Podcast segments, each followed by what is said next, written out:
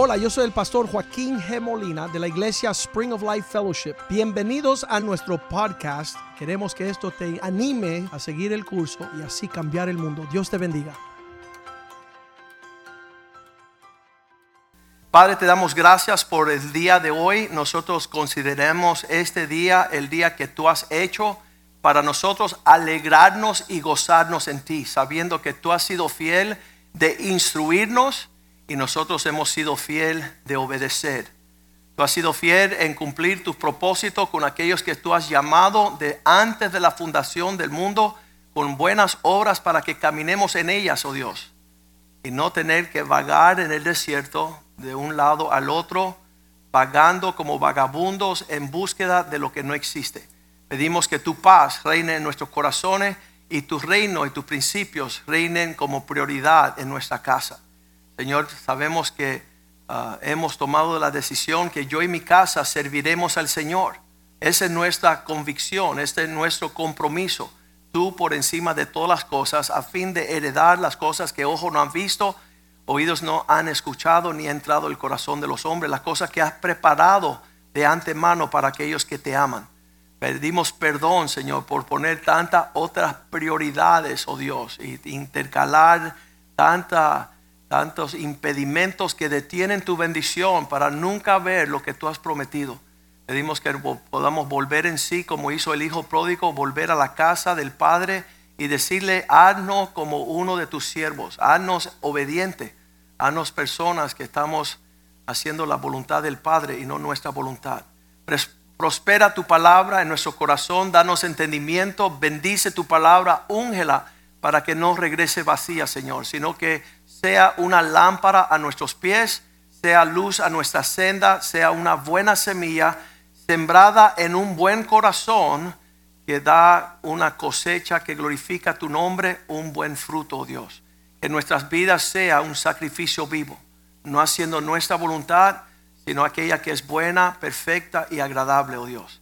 Pedimos, Señor, que tu palabra sea como una espada de doble filo hoy, ah, que penetre y divida entre el alma y el espíritu para poder ver claramente dónde tenemos que navegar y caminar. Que tú seas glorificado, Señor. Celebramos la, la victoria y el triunfo de la cruz, oh Dios, donde tu Hijo pagó el precio para adquirirnos para ti totalmente, Señor. Nos rendimos a tus pies para servirte en tiempo y fuera de tiempo. Tu palabra sea nuestra guía y nuestra fortaleza, Señor. Nosotros nos gocemos en todo lo que estás haciendo. Prospera tu palabra en el corazón de tu pueblo. Te lo pedimos en el nombre de Jesús. Amén, amén y amén. Esta es, sabes, el final del último año 2021, a lo largo de terminar el año y el comienzo del 2022 pues nosotros intentamos a poner todos los fundamentos necesarios para proveer un contraste de aquellos que sirven al Señor y los que no le sirven. Hay un montón de personas que todo profesa, ay Cristo, ay qué lindo, ay que la Biblia. Eh, esta semana estaba hablando con un hombre, cada vez que yo decía algo de la Biblia, él me contestaba con tres versículos. Y yo decía, oye, estás igual que el diablo, conoce todas las palabras, pero no hace ninguna. Tú eres un potencial diablo. Todo lo conoces aquí y aquí no vive nada de esa realidad en tu vida. Pues ahí yo le pidiendo al Señor que me dé una palabra. Aquí hemos dicho el poder de la palabra de Dios y su consejo. Son las dos cosas que guían al pueblo a la provisión que Dios tiene para nosotros.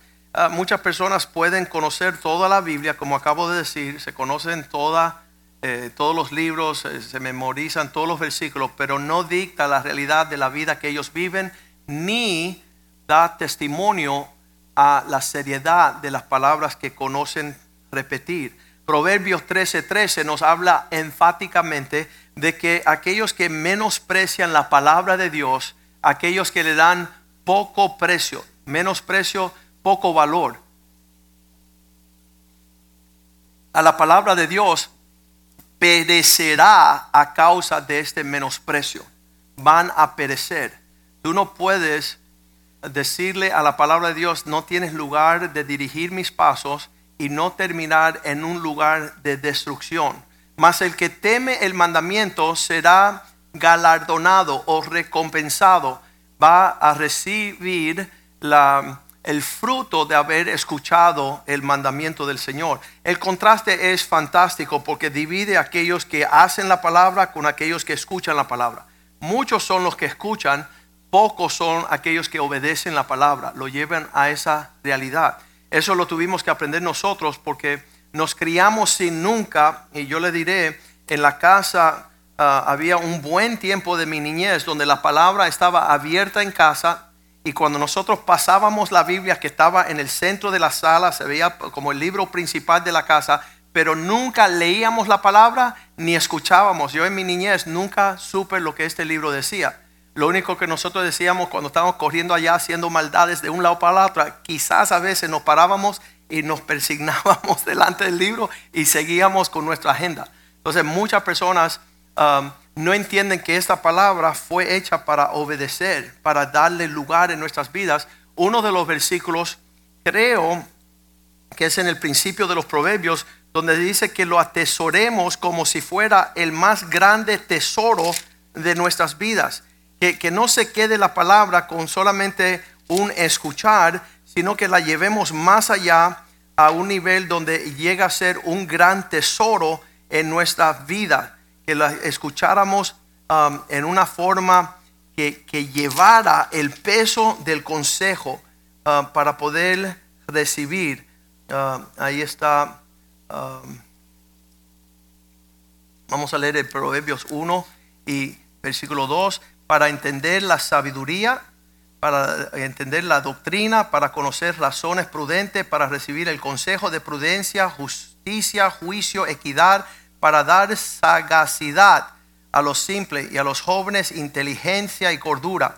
Oirá el sabio, y aumentará el saber. El entendido adquirirá, adquirirá consejo para entender proverbios, declarar palabras de los sabios y de dichos profundos.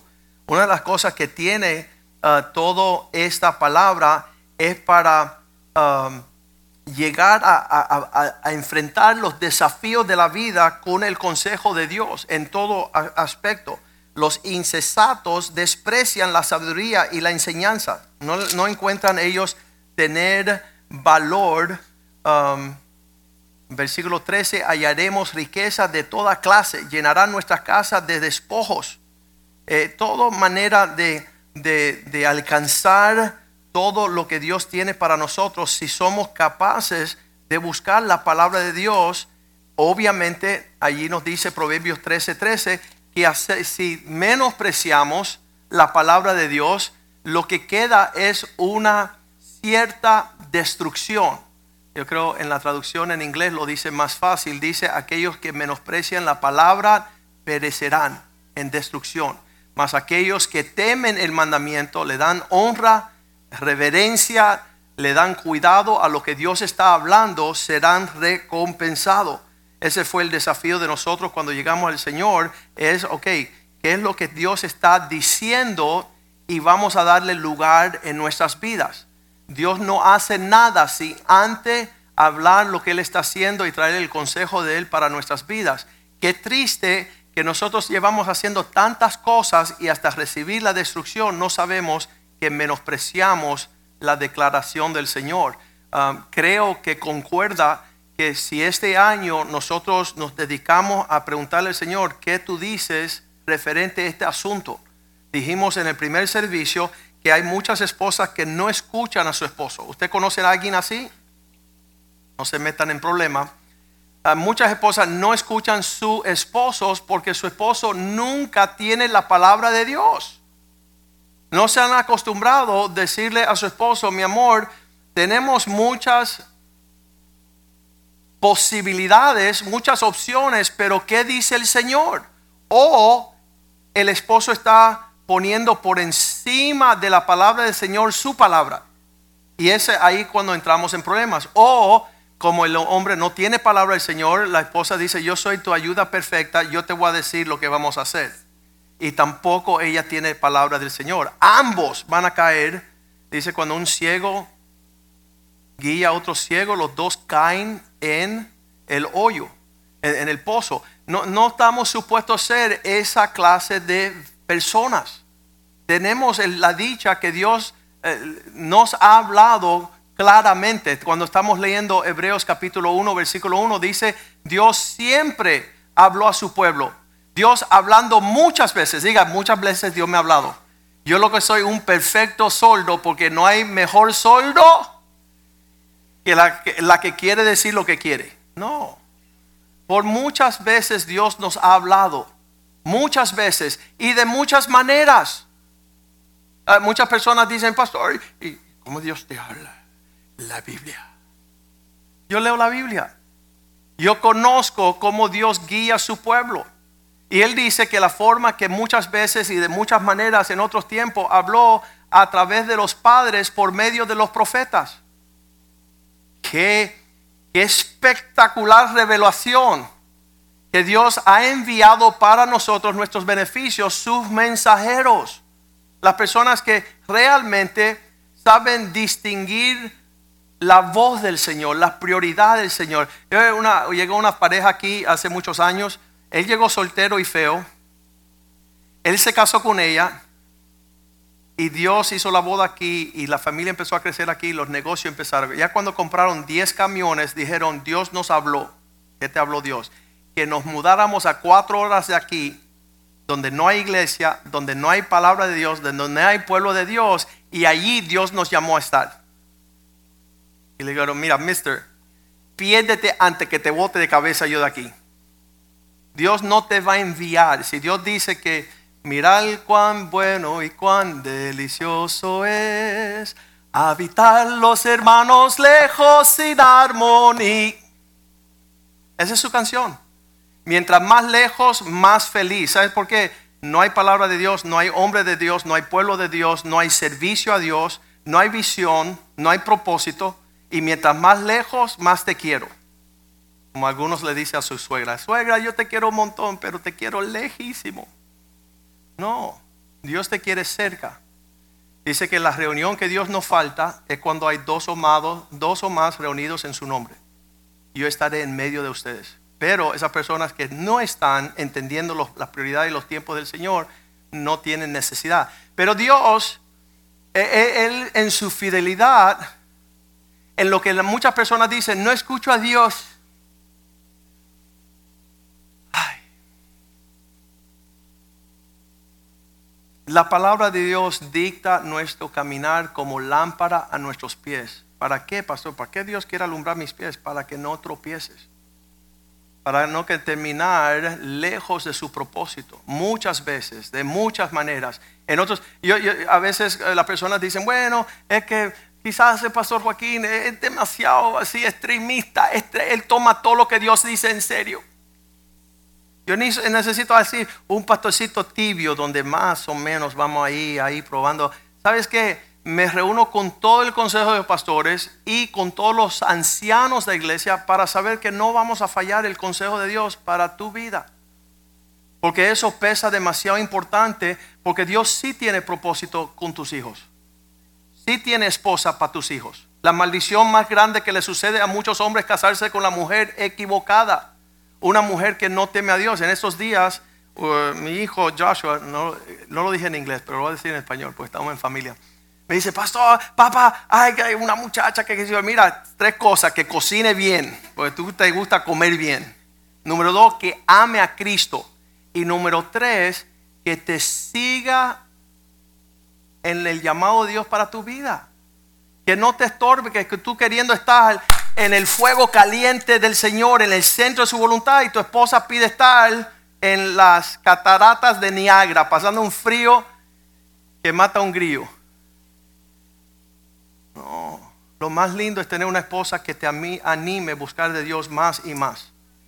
Cuando nosotros nos convertimos recién convertidos, asignaron a mis padres que se habían restaurado su matrimonio, como ellos eran un médico, una familia de médicos que se habían restaurado y Dios estaba haciendo una luna de miel de su matrimonio y restaurando nuestra familia, pusieron a mi mamá Julieta y mi papá Raúl a ir a la casa de José Luis Rodríguez, el Puma, con Lila Morillo. Y cuando tocaron en la casa, él estaba saliendo con sus maletas y mis padres le dijeron, José Luis, por favor no te vayas. Quédate en casa con Lisbeth y Liliana y quédate edificar el reino de Dios y los propósitos de Dios. Y él dice, ella no quiere que yo busque de Cristo, ella quiere que yo busque de dinero. ella quiere que yo vuelva al mundo a cantar. Eso fue literalmente lo que sucedió. ¿Y qué sucede en esa búsqueda de la gloria de este mundo? Una destrucción del hogar. ¿Con qué se repara eso? Nada. Nada pudo reparar una mujer necia, Lila Morillo, pidiéndole a su esposo. Ella dice que es cristiana, pero la prioridad en su casa no era Cristo en ese tiempo. La prioridad en su casa es sacar a su esposo de los propósitos de Dios, del círculo de los hombres de Dios, del temor de Dios, de la casa de Dios, de, la palabra de Dios para ir a ganar dinero en el mundo. ¿Sabes qué? Eso no lo galardona la palabra de Dios. Proverbios 13:13 13 dice que los que desprecian, menosprecian esta palabra, están yendo en pos de su propia destrucción.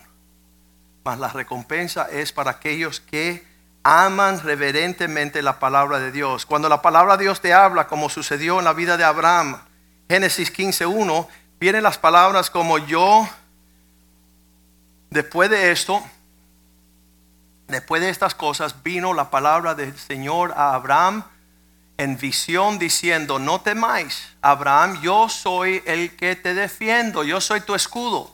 Yo soy el que te voy a proteger y tu galardón será grande sobremanera. ¿Qué significa? Que la bendición que Dios tiene para nosotros en sus caminos, mucho por encima, tiene valor que nuestro crecimiento y búsqueda financiera. Muchas personas han ido en pos de algo natural que ha servido ser el instrumento de su destrucción. Pero Dios le dice lo mismo y estas promesas no solamente son para Abraham, cada vez que Dios le habla a sus siervos, estas palabras y promesas aplican a nosotros mismos. Señor, tú eres mi escudo y tú serás mi gran galardón sobremanera. Eso ha sido el desafío de nosotros en todos estos años. Mis tíos trabajaron como locos, eran jueces, eran embajadores, eran hombres de negocio Um, ellos buscaban con todas sus fuerzas la gloria de este mundo, pero la palabra de Dios dice que la gloria de este mundo pasará. Mas aquellos que hacen la voluntad de Dios, su gloria no pasará. Y eso ha sido nuestra búsqueda todos estos años. Por eso podemos menospreciar todas las ofertas que el mundo nos ha hecho. Recién graduado como abogado, me acuerdo, me compré un carrito y yo estaba feliz con mi carrito. Yo decía, wow, tengo un carrito lindo ahora. Y y voy a ahorita llevar mis clientes cuando tenga una cuestión legal a la corte a defenderlos y el Señor me dice, Joaquín, ¿qué tú haces? Y le digo, viste, te diste cuenta que tengo un carrito nuevo, me lo entrené yo mismo, porque yo, y dice, ¿por qué tú estás agarrando, tomando algo que yo no te he dado? Y decía, ¿qué? Señor, obviamente ¿Tú sabes por qué lo tomé? Porque estaba en descuento. Tenía un buen precio, yo lo podía alcanzar. Y además es más lindo que el que tenía viejito. Y el Señor nuevamente me dice, ¿qué estás buscando fuera de mí? Yo he sido espléndido contigo. ¿Por qué estás alejándote en tomar algo que yo no te he dado? Él me dijo estas palabras, yo he sido mezquino contigo. Yo he sido tacaño con mi dádiva hacia tu persona. Yo decía, no, Señor, si yo era un idiota y me hiciste abogado. Yo no tenía bufete y me regalaste un edificio. Yo no tenía clientes, me diste clientes. Yo no tenía empleada, me diste empleada. Entonces él dice, entonces, ¿por qué tú tienes la necesidad de ir en pos donde no te envié a buscar lo que tú piensas y nunca vas a obtener? ¿Sabes qué? A las dos semanas yo vendí ese carro. Porque yo rehusaba caminar en una provisión que no estaba de acuerdo con la bendición de Dios sobre mi vida. Y en 10 días hice así, volví al carrito viejo. Y yo decía, ahí siento paz, esperando la bondad de Dios sobre mi vida. Al año, pasaron 12 meses, y en el bufete mío entró una grúa así, esos flatbeds, era así no, la del gancho, sino la que viene ahí el carrito. Un Cádida del año nuevo, ahí blanquito, con el color que me gustaba, con las llaves de oro. Dios supliendo según la dádiva de lo que Él galardona a aquellos que esperan en Él. Y yo decía, yo tengo un Dios muy, muy, muy grande. Yo tengo un Dios, yo puedo esperar en su palabra, en su tiempo, para que me alcance sus bendiciones. Y yo no sé cómo los impíos corriendo de un lado al otro buscando lo que mis fuerzas no tienen para alcanzar. Eh, muchas personas, aún cristianas, dicen, mira, el profeta está allí, el profeta está allá, el profeta está para el sur, para el norte, y andan buscando profetas. Yo estaba sentado ahí en la primera fila de mi iglesia y yo decía, Señor, yo te sirvo a ti y tus profetas saben dónde yo estoy cuando tú los mandan. ¿Viste la diferencia? Yo no tengo que estar corriendo tras de las bendiciones porque las bendiciones me van a alcanzar y me van a atropellar si yo sigo caminando en la palabra del Señor que Él tiene para mi vida. En cada momento Dios es fiel para hablarnos si tenemos oídos para oír, un corazón para recibir. Muchas veces, de muchas maneras, a través de sus padres y a través de sus siervos, sus profetas. Él le habló nuevamente a Samuel en 1 Samuel 15, versículo 10, dice que la palabra de Dios vino a Samuel. Y Dios manda sus, eh, sus palabras a sus profetas diciendo, yo he desechado a Saúl como rey.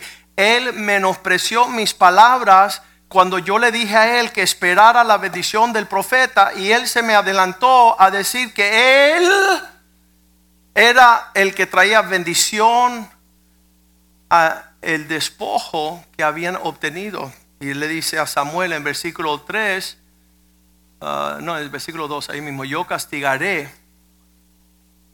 Versículo 2, yo castigaré y lo que hizo Amalek a Israel y oponérsele en el camino cuando subió a Egipto. Um, él empezó a decirle, versículo 4, ay, perdón, estoy aquí en el 15, estamos en el versículo 11. Primera Samuel 15, 11. Me pesa haberlo puesto por rey, porque se ha vuelto en pos de mí y no ha cumplido mis palabras. Lo que yo estaba hablando para él no lo escuchó y se apresurumbró, apesadumbró Samuel, se puso triste y clamó a Jehová toda aquella noche. No hay algo más triste que yo sabiendo que Dios dice una situación sobre una familia, sobre un hombre, sobre una persona a la cual Él está siendo diferente. Él está haciendo, yo le siempre le digo a las personas, ¿cómo va el ejemplo de lo que estás dando? Porque fuimos llamados a ser ejemplo al pueblo de Dios en todas las cosas. ¿Cómo va tu ejemplo para todas las familias? ¿Cómo va tu ejemplo para tus hijos el día de mañana? ¿Cómo va tu ejemplo, el modelo que estás marcando? de las decisiones que estás tomando. Y obviamente lo que sucede es que vamos a la emboscada, salimos de la grey y estamos expuestos a esas cosas que vienen a devorar nuestras vidas. Personas no saben entender y pesar esta cosa. Vamos a volver a Génesis 15, 4, cuando Dios le dice a Abraham, eh, él se está quejando diciendo, Señor, yo no tengo heredero, mira, Eliezer, el hijo de mi siervo, de mi esclavo, será mi heredero. Y el Señor dice, luego vino palabra de Jehová diciendo a Abraham, no heredará este, el hijo de tu esclavo, sino un hijo tuyo será el que te heredará. ¿Qué significa? Muchas veces estamos lloricando, estamos ah, tristes, estamos diciendo, mira esta situación y cómo me tiene, y todavía no tenemos palabra de Dios. Ya estamos actuando como si Dios no iba a intervenir. ¿Por qué? Porque no tenemos palabra de parte de Dios. Nada nos permite seguir adelante si no nos amparamos, no, no tenemos el, el amparo de estar bajo la palabra de Dios en esta situación, en esta circunstancia. Y Dios dice, ¿sabes qué? De tu propio cuerpo vendrá tu heredero. La palabra de Dios nos guarda en una esperanza de lo que Dios tiene en nuestro futuro. En 2 de Samuel, versículo 7, digo capítulo 7, versículo 4, dice allí,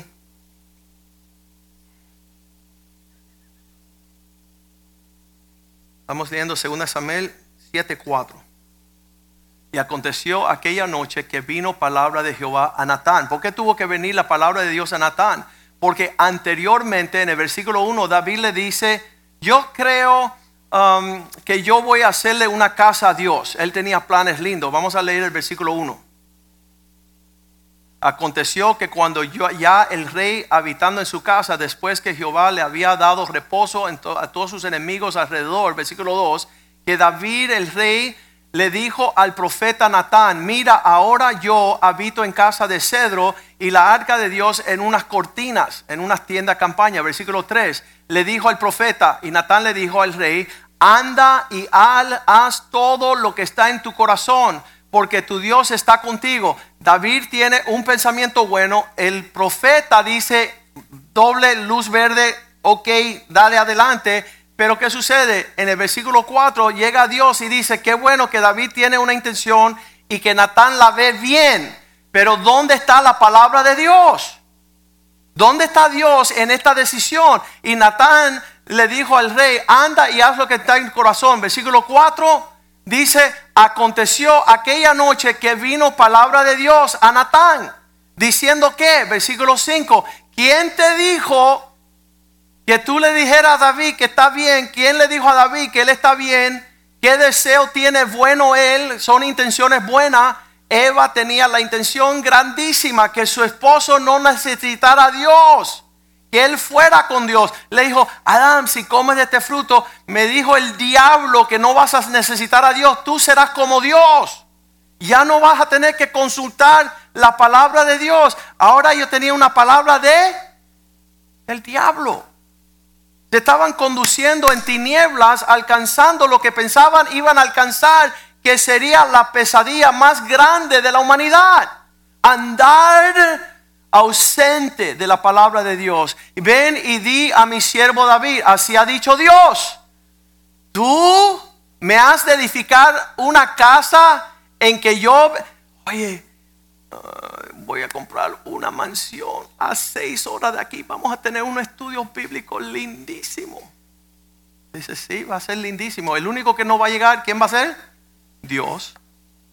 Cuando nosotros comenzamos esta iglesia, mucho antes, Clarita se va a acordar de esto. Había un multimillonario, dice Joaquín, te voy a darle dinero para que edifiques una casa. Vamos a comprar un terreno, vamos a hacer un edificio. Y yo le dije, mira, don Pepe Garces, sería una iglesia grandísima. Tuvieran los mejores asientos. El coro eran músicos, él y todos sus hijos. Él, tenía una producción, una casa de, de discos. Y dice, don Pepe Garces, sería estupendo. Una iglesia la más grande de Miami con los asientos llenos, el coro, oh, aleluya, aleluya. Son los músicos estelares, pero el único que no llegara, Dios. Pero hay iglesias que no necesitan a Dios. No necesitan a Dios. Piensan un edificio grande aplacando los millonarios y, y haciendo una producción tremenda, una actuación tremenda. El único que no entra fue aquel que Malaquías dicen, ponle un cerro, ponle un seguro a mi casa para que no entren a ofrecer ofrendas en vano. Porque yo no voy a, recibir las cosas chuecas. Dios no es un Dios chueco. Dios no es un Dios boca abajo y fuera de orden. Dios no te manda que te case con una mujer que va a estar en otro país. Cuando tú eres- no es bueno que el hombre esté solo. No es bueno que nosotros andemos fuera del propósito de Dios. Podemos, lo, lo dijimos la semana pasada, yes, uh, because I can, porque lo puedo. Pero solamente porque tú lo puedes no significa que lo debes. Y yo pudiese, pasaron cinco millonarios. Yo los nombré esa, esa época. Dijeron, Joaquín, a hacer un estadio aquí porque de verdad la unción, la palabra, tu sobriedad, tu, tu pasión, tu seriedad. Y, ah, yo decía, sí, pero Dios no va a llegar. Porque estamos fuera de los tiempos, estamos fuera de la palabra de Dios, estamos fuera del el alcance de lo que Dios quiere. El día que Dios nos llamó, no había millonario, no había sillas, no había edificio, no había pueblo, pero estaba Dios. Y en que lo- todos los hombres se fueron corriendo en los tiempos de desafío, ¿quién sigue con nosotros? Dios.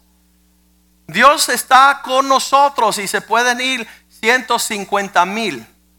De hecho, el salmista dice mil a un lado y diez mil al otro, pero no me tocarán. Porque estoy caminando en la palabra que Dios nos dio desde el principio. Levántate, anda, yo estoy contigo, me dijo. Y yo decía, sí, pero no conozco hombre. Y le dije eso como la Virgen María dijo, yo no conozco hombre, como usted embarazada. Y yo me empecé a reír. Porque yo le hice la misma pregunta al Señor que la Virgen María le había dicho, no conozco hombre, ¿cómo vas a lograr esta, esta, este mensaje? Fue tremendo esos días. Pero nos ha mantenido todo este tiempo en la palabra del Señor, que eso es lo que necesitamos, que Dios edifique. Y entonces él le dice a David, David, tú me vas a hacer una casa, versículo 6, yo nunca, desde que te saqué de Egipto, ciertamente no he habitado en casa desde el día que le saqué de los hijos de Israel de Egipto hasta hoy, sino que ando en tiendas en el tabernáculo, versículo 6, 7. Dice David, en, en todo cuanto me han dado con todos los hijos de Israel, Ah, he hablado yo palabra alguna de que me hagan una casa. Yo le he dicho a mi pueblo, a quien haya mandado apacentar a mi pueblo de Israel, diciendo, ¿por qué no me habéis edificado una casa? ¿Por qué tú estás hablando palabras que yo no hablé?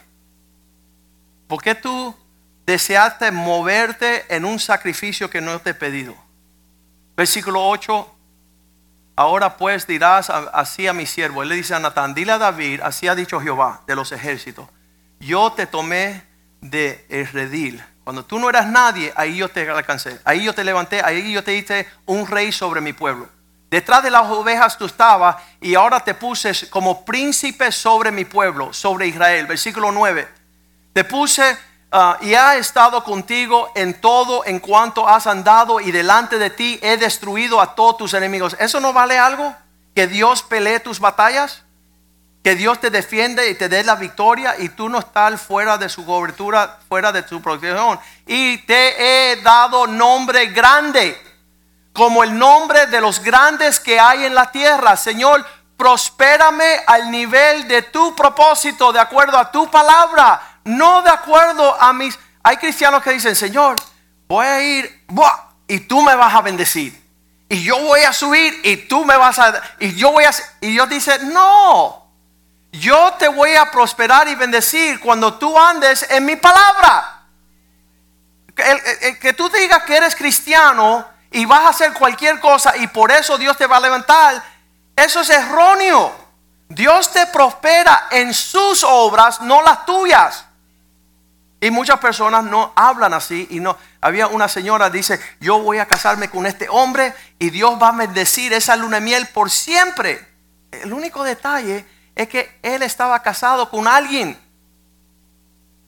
Ella está diciendo, "Cuando yo me tenga con este hombre y nosotros nos unamos, no, esa, esa boda va a ser gloriosa."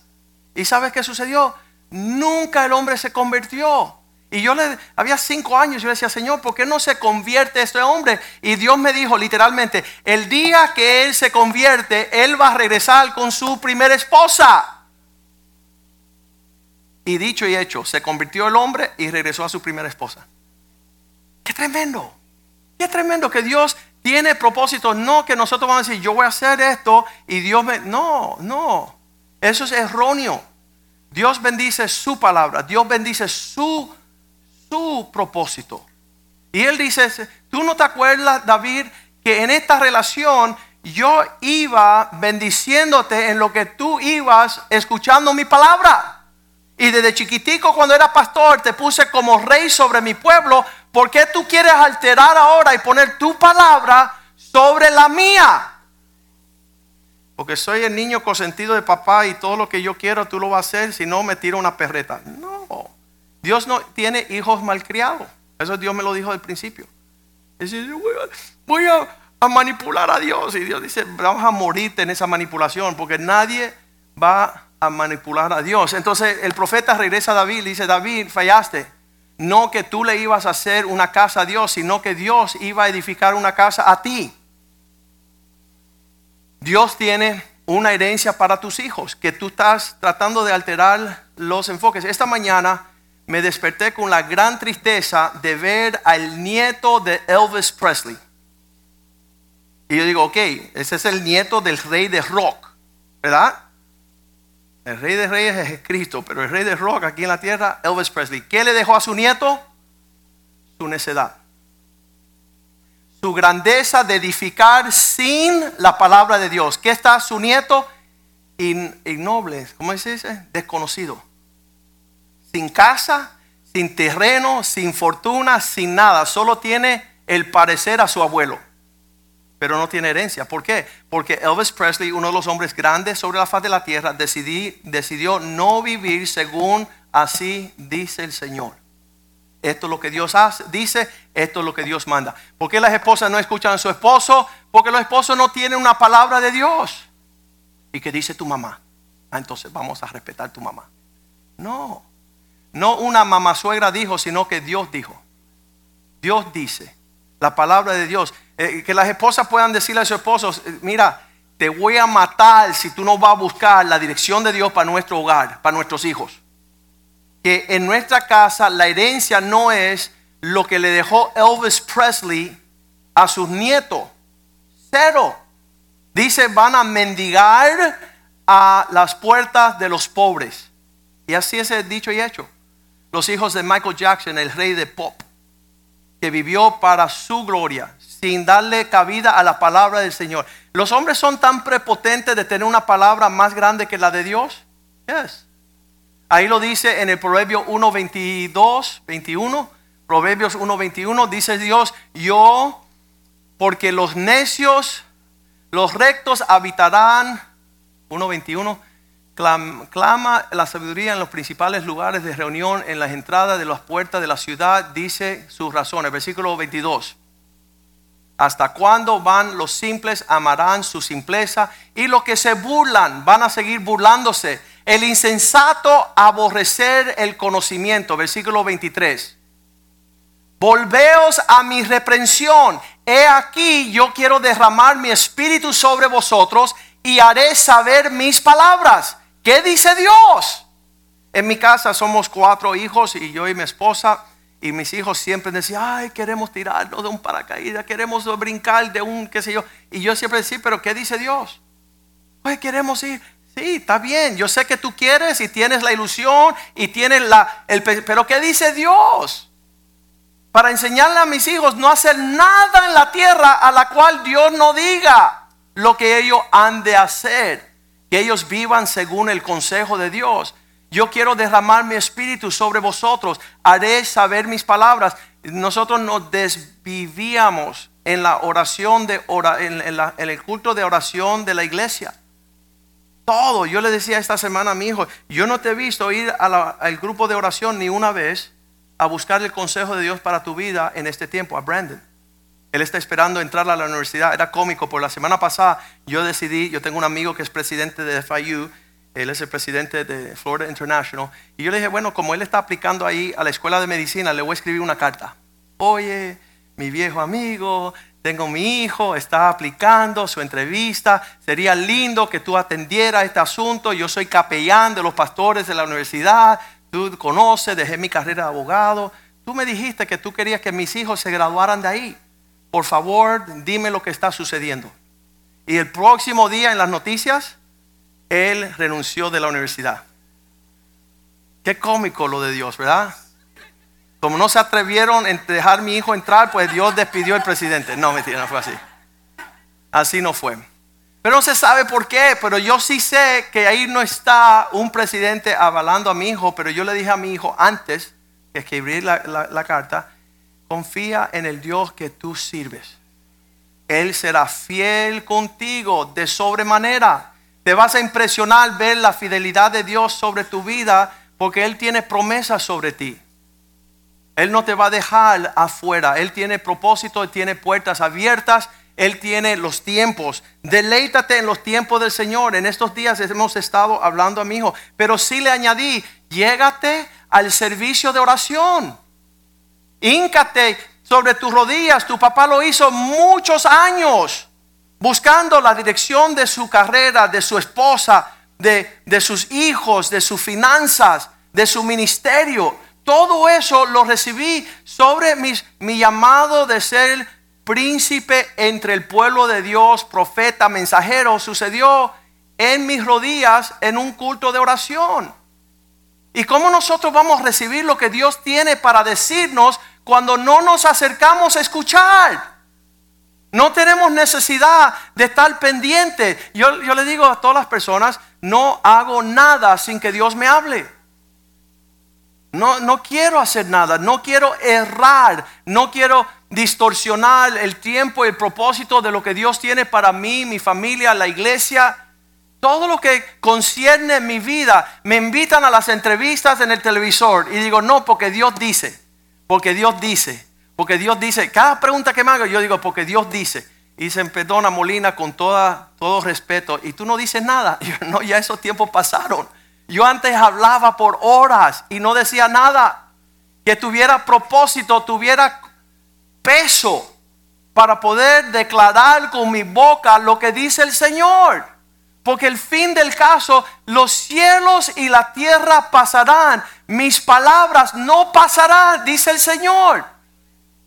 Y cuando David escucha estas palabras del Señor, él le dice, Dios, estas grandes palabras que has hablado sobre tus siervos, estamos leyendo ahí en 2 Samuel 7, versículo 18, David entró de noche y se sentó delante del Señor. Ahora, en vez de estar hablando necedades de lo que él iba a hacer y cómo lo iba a hacer, ahora él está sentado delante de Dios y dijo, Señor, ¿quién soy yo y quién es mi familia, mi casa, para que tú me hayas traído hasta aquí? Se dio cuenta de otra cosa él. Él podía alcanzar todas sus metas y todos sus logros, pero si él fallaba, el yo que lo había traído hasta ahí, no iba a tomar ni un paso más. Él se da cuenta ahí, versículo 19, Señor, tienes pensado hacer grandes cosas, aún tú has parecido poco esto, Señor. Pues también has hablado no solamente de mi vida, sino de mis hijos, de la casa de tus siervos, lo que va por venir. ¿Es así como procede el hombre, Señor? Tú no solamente mi vida, yo siempre lo he dicho, que yo escucho a Dios es esencial para que mis hijos alcancen lo que Dios tiene para él. Una familia con tres hijos que llegó a esta iglesia. Y los tres hijos Dios lo había llamado a ser príncipes de su pueblo preparados para cambiar el mundo. ¿Sabe lo que hicieron? Se fueron para el norte. Cortaron la línea del linaje de la herencia que Dios iba a derramar sobre sus hijos para que ellos reinaran. Mis hijos después de mí, dice David, tú te acuerdas de ellos. Versículo 20 sigue diciendo, y aún, ¿qué más puedo añadir, David, hablando contigo? ¿Qué más puedo decir? Pues tú conoces a tu siervo, que mis palabras sean pocas, las tuyas sean grandes. Que mis palabras que no logran nada, no se escuchen. Yo antes lloraba, hace como unos 15 años empecé a llorar, Señor, porque yo estoy impidiendo y rompiendo el lazo que tiene de bendición con mis hijos. Yo soy torpe, ellos sufren. Yo, yo me quito un poquito de lo que tú quieres como prioridad y mis hijos no alcanzan su grandeza. Versículo 21. Todas estas grandezas has hecho por tu palabra. Todo tú lo haces por tu palabra. Tu, tu hoja de ruta, tu, tu plano de construcción es según tu palabra. ¿Quién soy yo para venir a tirar cizaña y, y tirar algo indebido a lo que tú has dicho y conforme tu corazón haciéndola saber a tu siervo? Señor, no solamente que tienes palabra, sino el hacérmela saber es una bendición. No lo tomes por, en inglés dice for granted, y en español, ¿Eh? en vano. No tomes en vano de que Dios tiene un plan contigo y tu familia. No te desenchufle porque háblate con Armando Ibáñez. Él dice, se desenchufló tres meses y duró 20 años desenchuflado. Regresar a enchuflarse demoró dos décadas. Y con mucha misericordia, mucha búsqueda, mucho ruego, Dios ha sanado su descargamiento. Sanó sus pensamientos por encima de los pensamientos de Dios. Y entonces David está diciendo lo mismo, Señor, no solamente que tienes un propósito conmigo y tu palabra va a dar conocer eso, sino también la casa de tus siervos. Haz conforme tus palabras y no las mías. Versículo 22. Por tanto, tú te has engrandecido, Jehová Dios, por cuanto no hay como tú, ni hay Dios fuera de él, de ti, conforme a todo lo que hemos oído con nuestros oídos. Versículo 23. ¿Y quién como tu pueblo, como Israel, nación singular en la tierra? Porque fue Dios para rescatarlos por pueblo suyo y para ponerles nombre y para hacer grandeza a su favor, obras temibles en tu, a tu tierra, por amor de tu pueblo, que rescataste para ti de Egipto, de las naciones y de los dioses. Sabes que Dios nos ha llamado fuera del mundo y los propósitos y los pensamientos del mundo para llevarnos a una mayor gloria que el mundo desconoce. Ah, ¿qué, ¿Qué le vale, qué provecho le es el hombre ganar todo el mundo y perder el propósito de Dios, perder la visión de Dios, perder la honra y el legado, la herencia de Dios en nuestras vidas? Él dice, Señor, haz conforme tu palabra, versículo 25. Esa es nuestra oración, Señor. Confirma siempre la palabra que has hablado sobre tu siervo y sobre su casa. Y haz conforme a lo que has dicho. Señor, dilo. Nosotros queremos ese plan, no queremos otro, no queremos eh, el Salmo 73, 25, nada deseo en toda la tierra sino a ti. ¿Qué es nada? Nada es nada. ¿A quién tengo yo en los cielos sino a ti? Y fuera de ti, nada deseo en la tierra. Lo que Dios tiene para nosotros, alineados con su palabra, lo abarca todo. Cuando estaban los hombres esto queriendo darle un ministerio antes de tiempo y supuestamente más grande pero Dios no estaba en el asunto, dije que no. Y después vino la época de mi abogado, ser abogado, tener firmas, tener llamados grandes, gloriosos en este mundo fuera del propósito de Dios. Eso es suicidio. Eso, es, eso es morir joven. Aplacar el propósito de tu vida. Yo decía, Señor, yo quiero millones de dólares en la cuenta bancaria. ¿Cuántos oran así? Le voy a escribir un cheque ahorita mismo.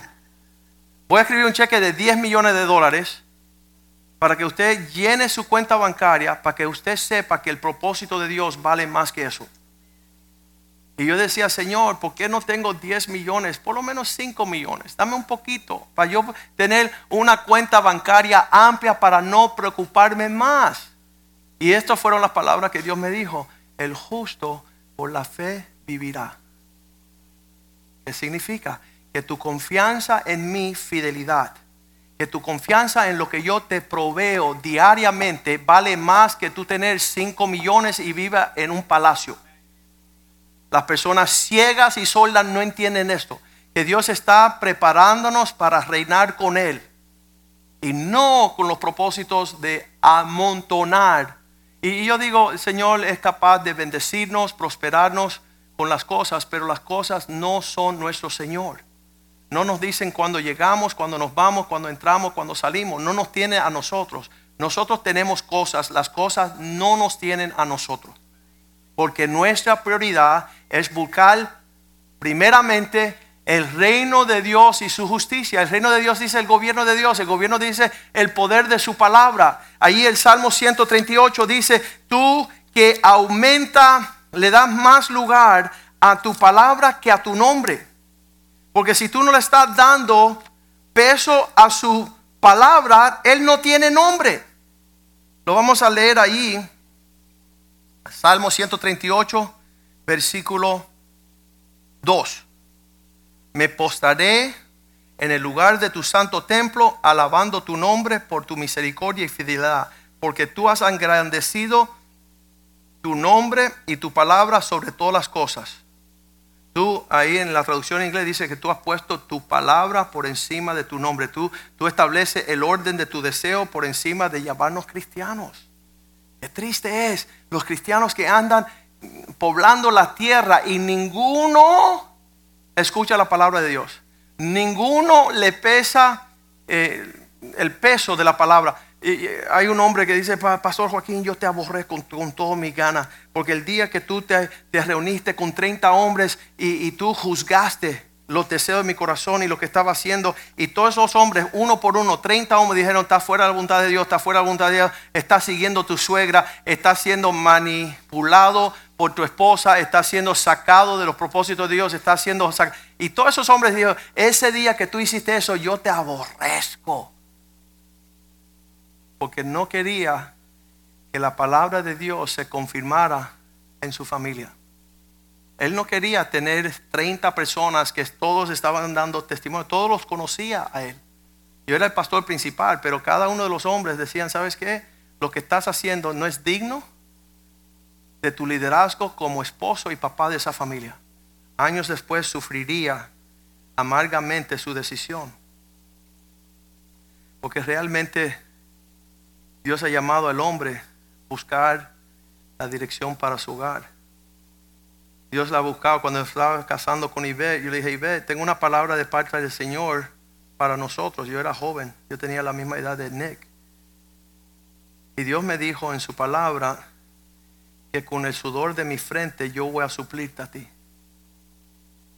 Y ella había sido enseñada de que los dos teníamos que luchar, los dos íbamos a ser profesionales, los dos íbamos a trabajar fuerte, pero la palabra de Dios dice una cosa, los hombres dicen otra. Y yo le dije, mira, esto es lo que Dios me está diciendo. Y yo te estoy pidiendo que por favor me permitas a mí honrar a Dios en trabajar con el sudor de mi frente para que Dios bendice nuestro hogar de maneras que yo ni entiendo. Porque yo creo que dos es mejor que uno. Si los dos trabajamos, quizás saquemos adelante pero el orden de Dios era otro. La prioridad de Dios era otro. Él es que me iba a bendecir y no el esfuerzo de nuestro trabajo. Muchas personas la tienen transversada y nunca ven la, prosperidad y la bendición de Dios sobre su hogar porque de hecho, el año pasado se fue un hombre de esta iglesia porque dice, esa gente son locos, ellos quieren que mi esposa deje de trabajar. Yo dije, bueno, nunca vas a ver lo que Dios tiene en sus milagros prodigios cuando tú sigues amparándote bajo el refugio de tu necesidad y no la fidelidad de Dios. Tú nunca vas a ver lo que Dios tiene. Él lo dice aquí en su palabra. Um, cuando estamos leyendo, lo quiero llegar porque quiero permitir que todo lo que tengamos para hoy um, pueda estar en sus manos. En el libro de Jeremías tenemos uh, la porción de las escrituras, ah no, no Jeremías, aquí en Isaías, capítulo 8, versículo 19. Dice que algunos andan consultando palabras, preguntando a los encantadores. ¿Quiénes son los encantadores? Los que le encantan hablar, que nunca buscan la palabra de Dios. Encantan hablar, pueden hablar. Mi tía, eh, mi, primo, mi, hermana, mi, sobrino, mi vecino, eh, eh, el compañero de trabajo, ahí están hablando, encantándose. A los adivinos que susurran hablando, responded, no consultará al pueblo a su Dios, consultará a los muertos para los vivos, vas, los que no han encontrado, tú vas a ir. Yo, yo, siempre como abogado, yo decía, mira, pero Dios, mira todos los abogados, compañeros míos, y el Señor dice, tú no eres como ellos, tú tienes mi palabra. Yo te voy a bendecir no conforme lo que está sucediendo en el mundo entre los impíos. Tú eres mi hijo predilecto, tú eres un príncipe entre mi pueblo. La bendición que tengo para ti enriquece sin tristeza. No, no, te, no midas según midan los impíos. Así lo que está diciendo a Isaías, versículo 20. Dice, no consulten conforme ellos a la ley, la palabra de Dios y el testimonio del consejo de Dios, si no hablasen conforme a esto, conforme a qué? La palabra de Dios y el consejo de Dios. Si no hablan conforme esto es porque no tienen luz.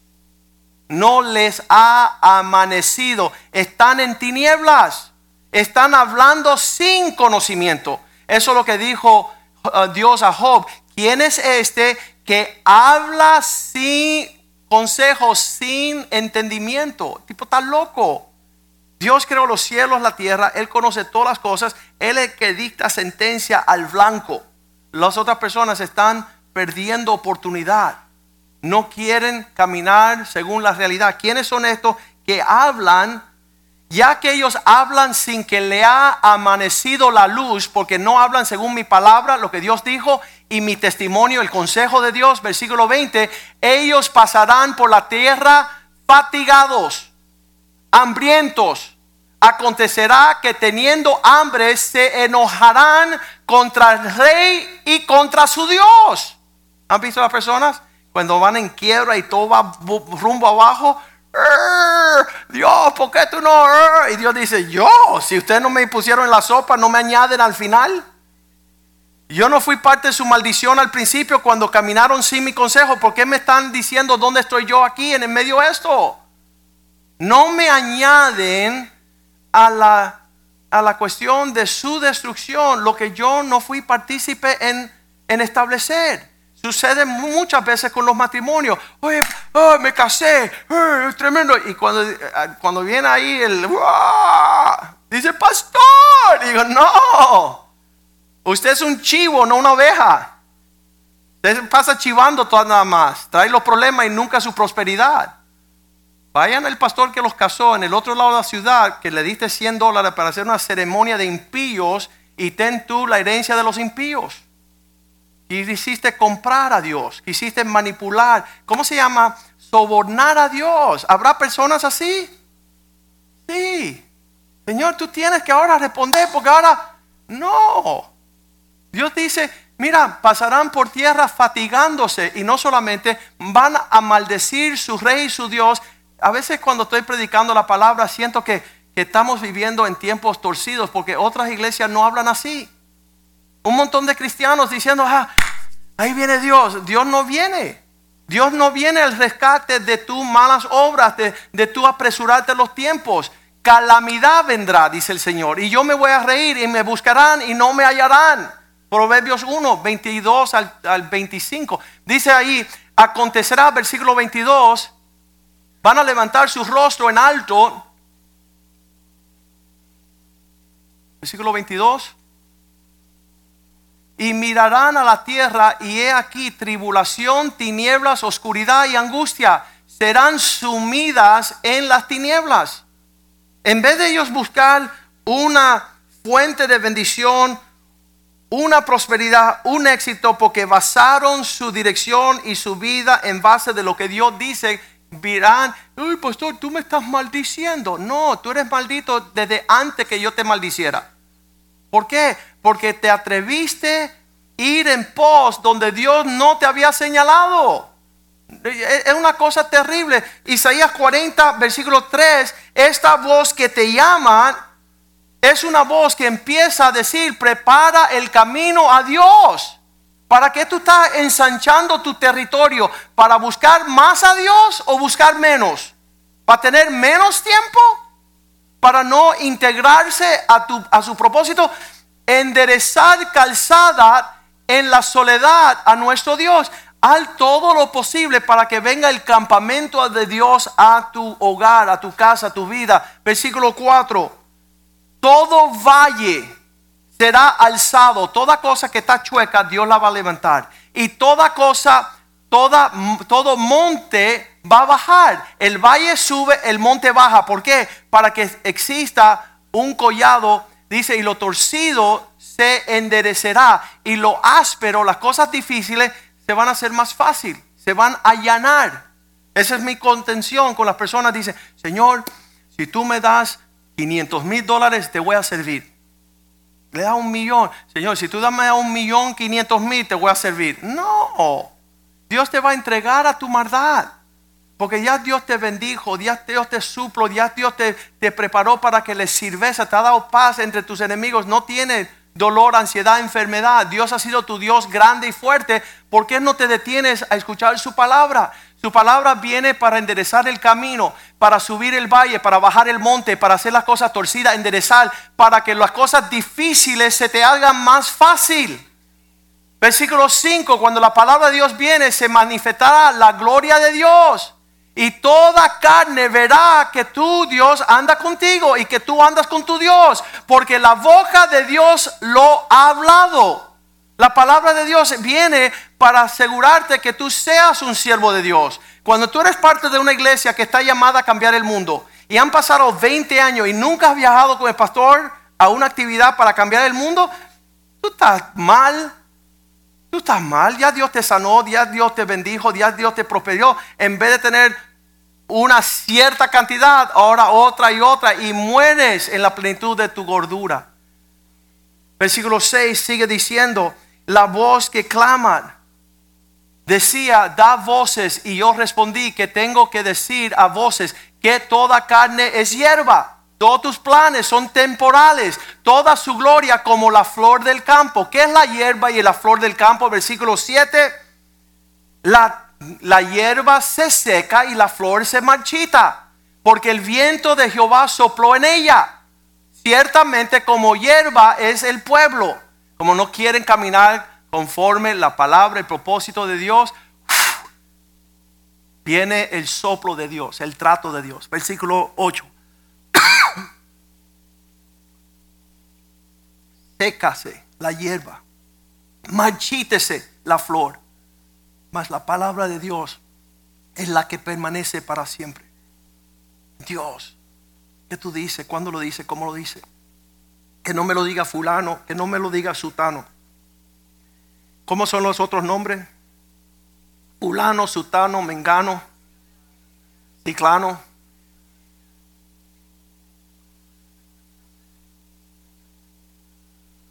¿Cuál es la canción de Richie Boy? Cristiano, así dice.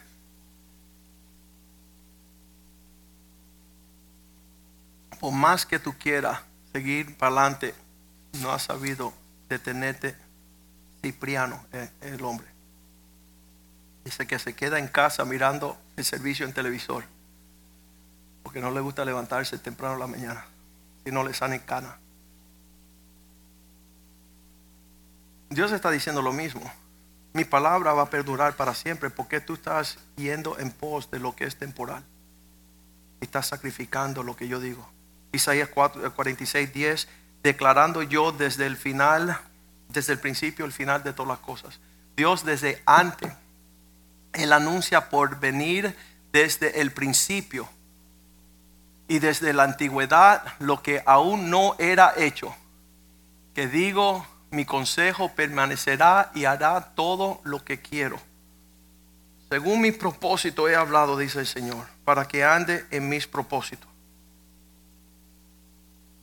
Creo que tenemos la palabra del Señor. A veces surgen situaciones como Primera de Reyes, capítulo 13, versículo 1, dice que había un, un profeta viejo en ese tiempo y se acercó a un joven siervo del Señor. Le estaba diciendo, que él quería que el profeta escuchara la voz del Señor. Primera de Reyes 13, versículo 17. A mí se me dijo la palabra de Dios, me ha sido manifiesta diciendo no comas pan ni bebas agua allí, si no regresas por el camino por donde fueres del siglo XVIII, y él contestó, yo también soy profeta y yo también Dios me habla. Hay personas que sale la palabra del Señor y dicen, no, no concuerda lo que tú dices es la palabra de Dios con lo que yo digo que es la palabra de Dios. Y esa es la confusión de hoy día. Yo digo a las personas, ¿con quién tú estás escuchando la palabra del Señor?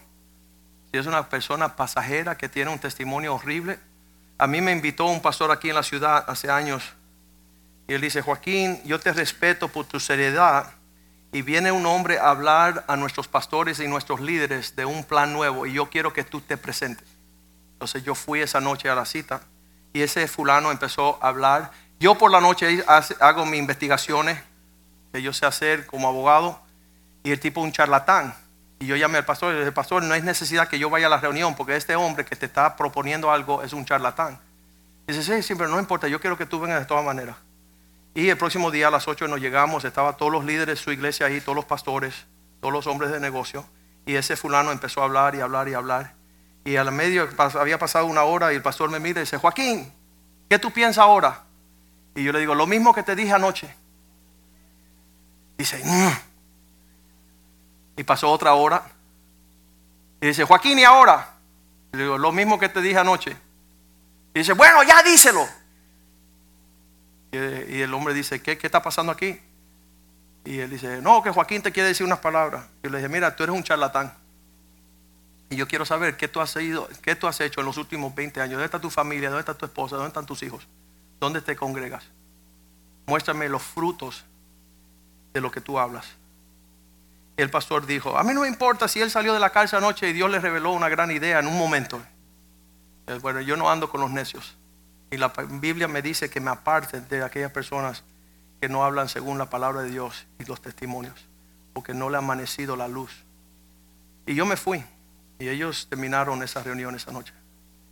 Y Dios nos libró de, de ese gran, grande locura. Pero aquí este profeta, cuando le dice el otro, la palabra de Dios me dijo que no te quedarás a comer pan ni beber agua y no te vas a quedar de aquí. Versículo 18 dice que el otro le dijo, mintiéndole, yo también soy profeta, escucho a Dios como tú. Y un ángel me había hablado por palabra de Jehová diciendo, tráete contigo a su casa para comer pan y beber agua. Uno diciendo una cosa y el otro diciendo, y los dos diciendo, que es palabra de Dios. Eso surge hoy día todos los días. Y ahora tienes que ver con quién te estás hablando. ¿Quién es la persona que te está dando una palabra del Señor? Y dice que en versículo 19, dice que el hombre de Dios regresó, comió con él y bebió. El profeta viejo, versículo 20. Y aconteció cuando los dos estaban hablando que la palabra de Jehová vino al profeta que le había hecho volver. Versículo 21. Y clamó al varón de Dios había venido de Judá, diciendo, así dice el Señor, por cuanto has sido rebelde y ha mandado al mandato de Jehová y no aguardaste el mandamiento que Jehová tu Dios te ha hablado, te había prescrito, versículo 22 sino que volviste y comiste pan y bebiste agua en lugar de donde Dios había dicho que no comiese ni bebiese, no entrará tu cuerpo en el sepulcro de tus padres. La herencia que Dios tiene para ti, lo que tú estabas supuesto vivir y acontecer, no será, no va a convivir de esa forma, no va a suceder así. Versículo 23, sino cuando había comido el pan y bebido, el que le había hecho volver le ensilló el, ensilló el asno, versículo 24, y regresando, véndose, le topó un león en el camino y lo mató. Y su cuerpo estaba echado en el camino y el asno junto a él y el león también junto al cuerpo. Sabes que supuestamente el león tenía que haberse comido el cuerpo o por lo menos comerse el asno. Pero era una destrucción total y momentánea en la vida de este hombre que estaba jugando con la palabra del Señor. No tenía temor de Dios. Cuando veo que la palabra de Dios habla tan claro y los hombres pasan por alto lo que Dios dice, entra temor en mi ser. No que uno desea lo malo para ellos, sino que Dios tiene que cumplir su palabra. Esta semana yo dije, si lo que está en esta palabra no se cumple, entonces mejor votar la Biblia.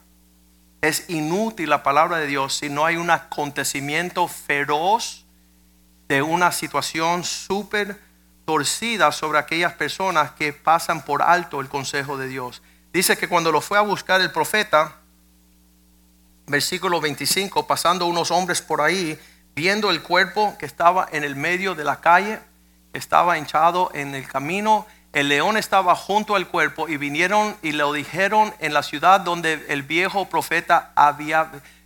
Todo se va a escuchar y todo se va a decir. Tú serás proverbio entre el pueblo de Dios. No hagas según lo que Dios no habla para que no termine en semejante destrucción. Versículo 26. Estas advertencias, oyéndolo el profeta que le había hecho volver del camino, dijo, el varón de Dios, ese que fue rebelde al mandato de Jehová, por tanto Jehová le ha entregado al león que le ha quebrantado y matado conforme la palabra que Dios le había dicho. Eh, eh, este mes, creo, esta semana, las personas dicen, no, yo no quiero estar en una iglesia donde siguen diciéndome que me va a ir mal si no escucho a Dios. Dios mío, ¿dónde tú quieres estar? Tú quieres estar en un lugar donde te dice, haz conforme los deseos que tú quieres porque te va a ir súper bien en los últimos días dice que amontonarán los maestros diciendo lo que las personas quieren escuchar, hacerle cosquilla al oído, porque han despreciado la sana doctrina del Señor. Ahí se montó en el 27, se montó ese hombre para ir a ver este profeta desobediente que había rehusado caminar conforme la palabra de Dios y habló a sus hijos y le dijo, ensíllame un asno y ellos lo ensillaron, versículo 28, él salió al camino y halló el cuerpo tendido en el camino, el asno y el león que estaban junto al cuerpo, el león no había comido el cuerpo ni dañado el asno. Yo creo que ese fue un león obediente, un profeta desobediente. Se quedó sin comerse al profeta y sin comerse el asno. Yo creo que Dios le tenía gran promesa de satisfacerlo luego. Toda la palabra de Dios sigue diciendo, Señor, tú eres el que me habla, yo soy el que escucho, yo quiero ir en pos de lo que tienes para mí. Jeremías 18, versículo 1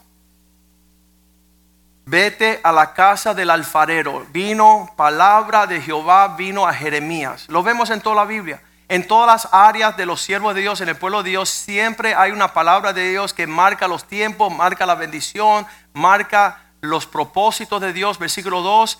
Y cuando me levanté, me dijo la palabra, levántate y vete a la casa del alfarero. Allí te haré oír mis palabras. Versículo 3. Y descendí a la casa del alfarero, he aquí que estaba trabajando sobre la rueda. Versículo 4. Y las vasijas de barro que se hacía el hecho a perder, se le echó a perder en sus manos y volvió y hizo otra vasija según le pareció mejor hacerla. Versículo 5. Entonces vino mi palabra a Jehová. Yo anoche yo le decía a este hombre, si tú decides ya mismo no escuchar a Dios, demórate el tiempo que tú puedes vivir sin escucharlo. Mi palabra dice que no solo del pan vivirá el hombre, sino de cada palabra que sale de la boca de Dios. Si tú crees que te va a ir bien haciendo lo que estás haciendo sin importarte lo que Dios dice, hazlo. Vamos a ver cuánto tiempo. Yo dije, mira, mi papá llegó a los caminos del Señor a los 48 años. Tú tienes 41, te quedan 7 años hacer lo que tú quieras. Si Dios no te manda un león. Pero dedícate a hacer lo que tú quieres, como tú quieres, cuando tú quieres. Y él dijo, no, I can't afford it. En español, no me puedo dar el lujo de seguir viviendo ahora porque va pasando los tiempos y no estoy alcanzando el propósito de Dios, porque no estoy escuchando. No tengo un corazón para recibir. Personas dicen, Joaquín, eh, la gente te tiene miedo. No, te tienen miedo a lo que yo diga que así dice el Señor. Prefieren no preguntar. Dice, hay un dicho que es preferible pedir perdón y no permiso. No, en el Señor no. En el Señor tú no te des el lujo para recibir la retribución de tu soberbia. De caminar, no solamente es descarriarse, que es deslizarse, sino yo aprendí que yo no me puedo adelantar a la hora del Señor, porque es lo mismo. Descarriarse, salir del camino para adelante o para atrás, estás fuera del camino. Y yo no quiero vivir, es enero hoy, 23. Yo no quiero estar en junio del 23, porque Dios dice que hoy es el día de mi salvación.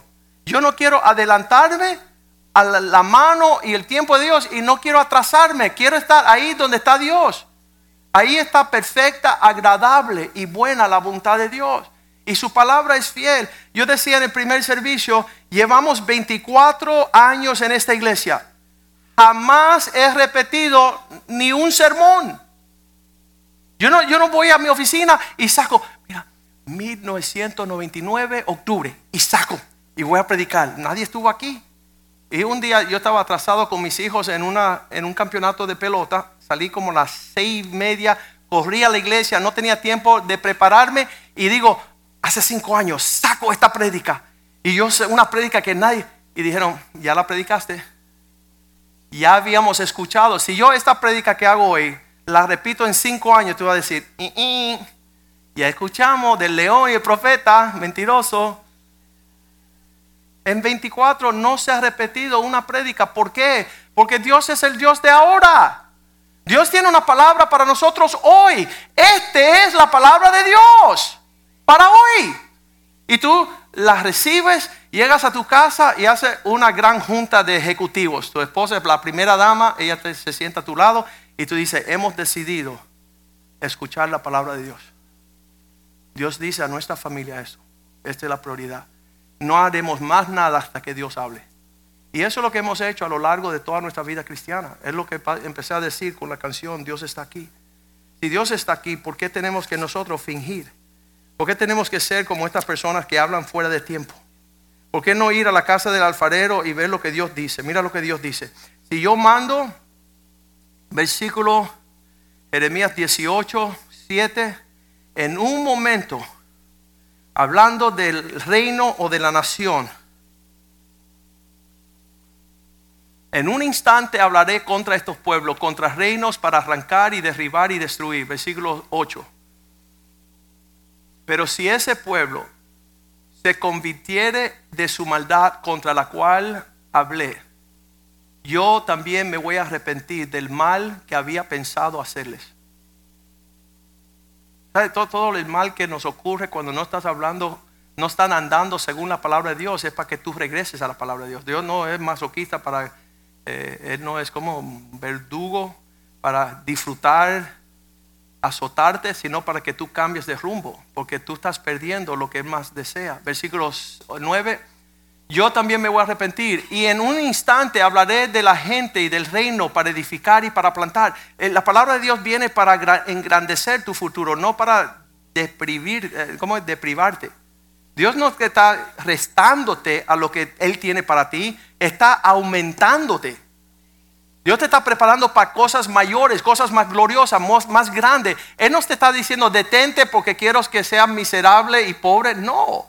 Detente porque te tengo que preparar porque la abundancia que viene no la vas a soportar en tu necedad.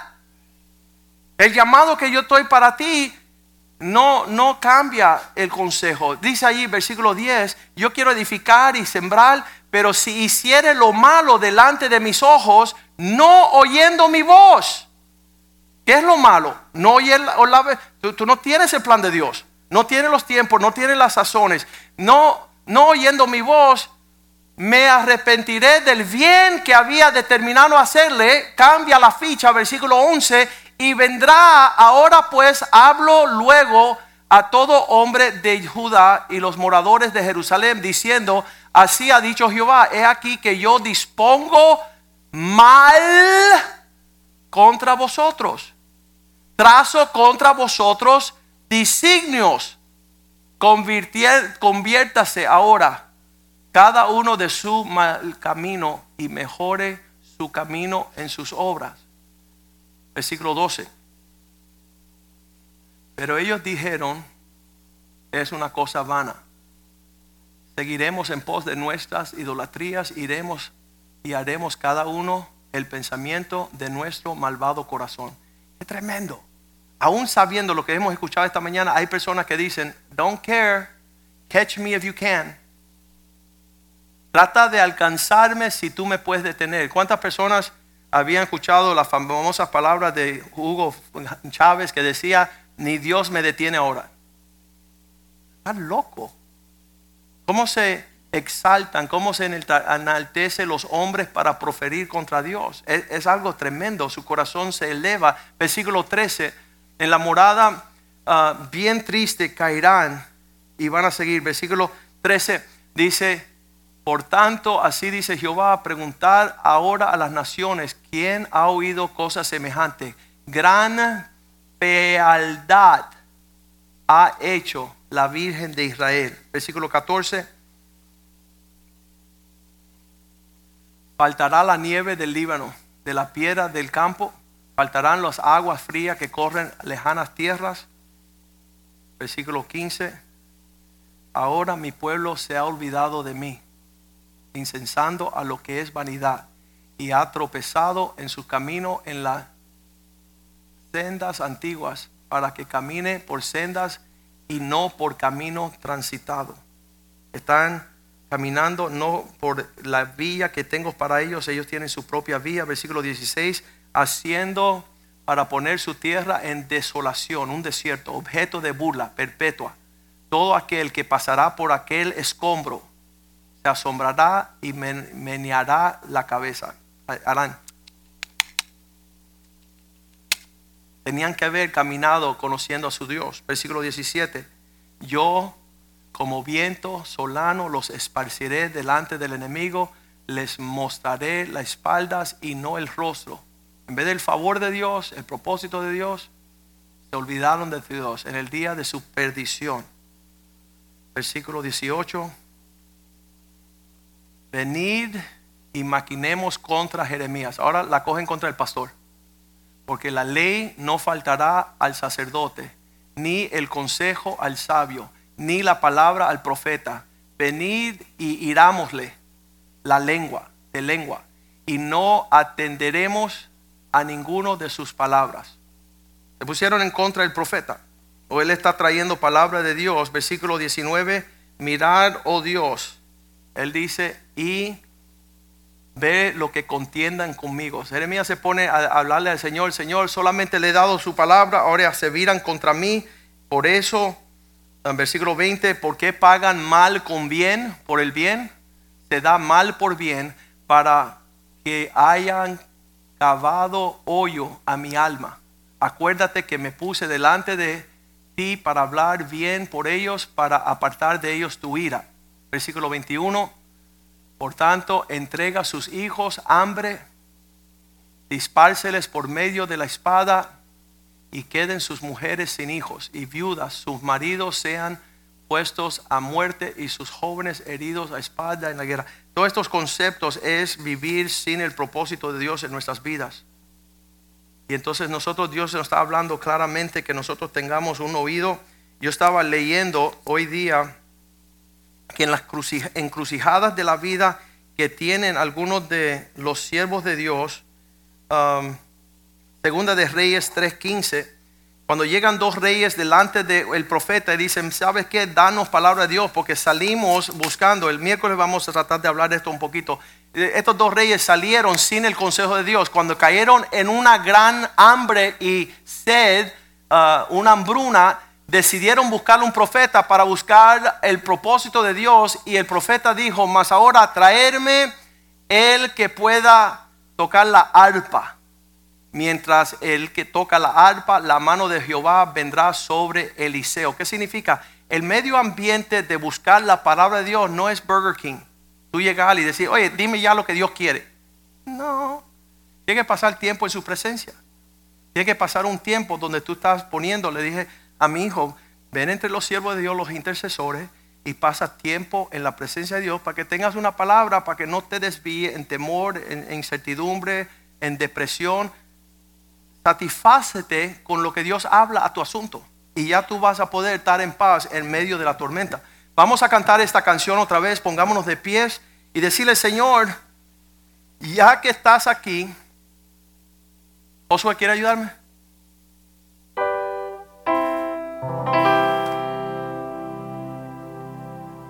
Vamos a, a, decirle al Señor, Señor, yo te escucho tu palabra. Nuevamente, ¿por qué las esposas no escuchan al esposo? Porque no tienen palabra de Dios. Porque nuestros hijos se rebelan contra nosotros. Porque no saben que sus padres tienen la palabra de Dios. Entonces nosotros podemos decir, Señor, danos palabra para poder apacentar nuestras familias. Y no, escucha eh, una palabra que, que muchas veces los padres hablamos a nuestros hijos diciendo, ya no nos pidan más perdón. Ay, la fregué, perdóname. Ay, la fregué, perdóname. Ay, la fregué, perdóname. No. Deja de estar tropezando y cometiendo el error. Y busca una palabra de Dios antes de proceder. Estábamos hablando que cuando el pastor Palma se iba a casar con Ceci, él decía, yo quiero casarme, ya pasó. Yo le dije, ¿sabes qué? Busca una palabra de Dios. Porque esta va a sostenerte en los días de tu casamiento por largos años, pero si no buscas una palabra del Señor, y él demoró casi un año entero, 12 meses, si me recuerdo bien. Y Clarita le decía, muchacho, llévale cualquiera palabra. Dile, que dos son mejor que uno, porque de noche se calientan. Y papá decía, si yo juego con el pastor, me va a bautizar, pero permanente. Tengo que tener una palabra de mi Dios para proceder a la próxima etapa. Y nosotros siempre, siempre hemos sido esa clase de personas, esa, esa, esa clase de iglesia. Nosotros no hacemos las cosas por emoción, por entusiasmo, ni por oportunidad. Oye, pastor, puedes tener un bufete grande, puedes tener millones, puedo tener, no quiero nada, quiero Dios. Quiero el legado que tengo en Cristo, quiero una mujer virtuosa en casa, no una que me está reclamando que no podemos pagar las responsabilidades. Señor, háblanos.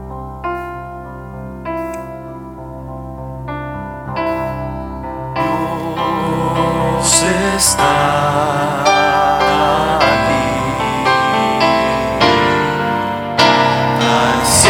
como el aire que respiro, siento como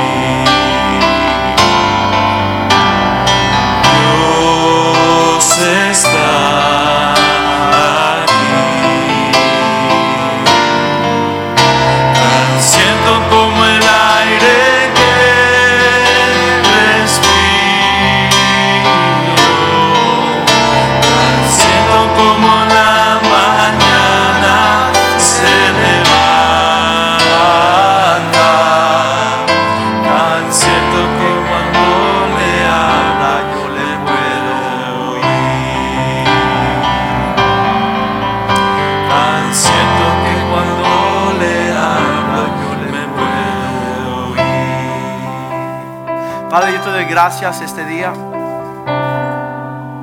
Para muchos es una novedad que tú nos quieres hablar. Para otros conocemos que tú no haces nada sin primero y darnos instrucción para edificar bien, para no arrepentirnos, para no pensar que pasamos en balde, en vano, aquello por lo cual tú nos has enviado, Dios. Pedimos que tu palabra sea poderosa hacia tu pueblo. Que nada hagamos sin, sin tener el consejo del Altísimo. Que seamos fieles a esa visión. Que podamos estar tan al- atento a cada palabra que sale de tu boca porque necesitamos dirección. Necesitamos el galardón de aquellos que son reverentes a tu mandamiento. Perdónanos, oh Dios, si hemos menospreciado tu palabra. No deseamos la ruina. Queremos multiplicar, queremos ser fructíferos. Queremos, Señor, mostrarle a nuestros hijos que vale la pena esperar a Dios.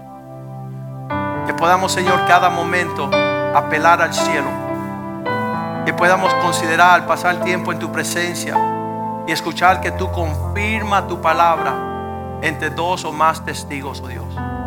Todas las cosas sean confirmadas por el testimonio de dos o más. Tú lo has dicho en tu palabra, en la multitud de consejos hay sabiduría.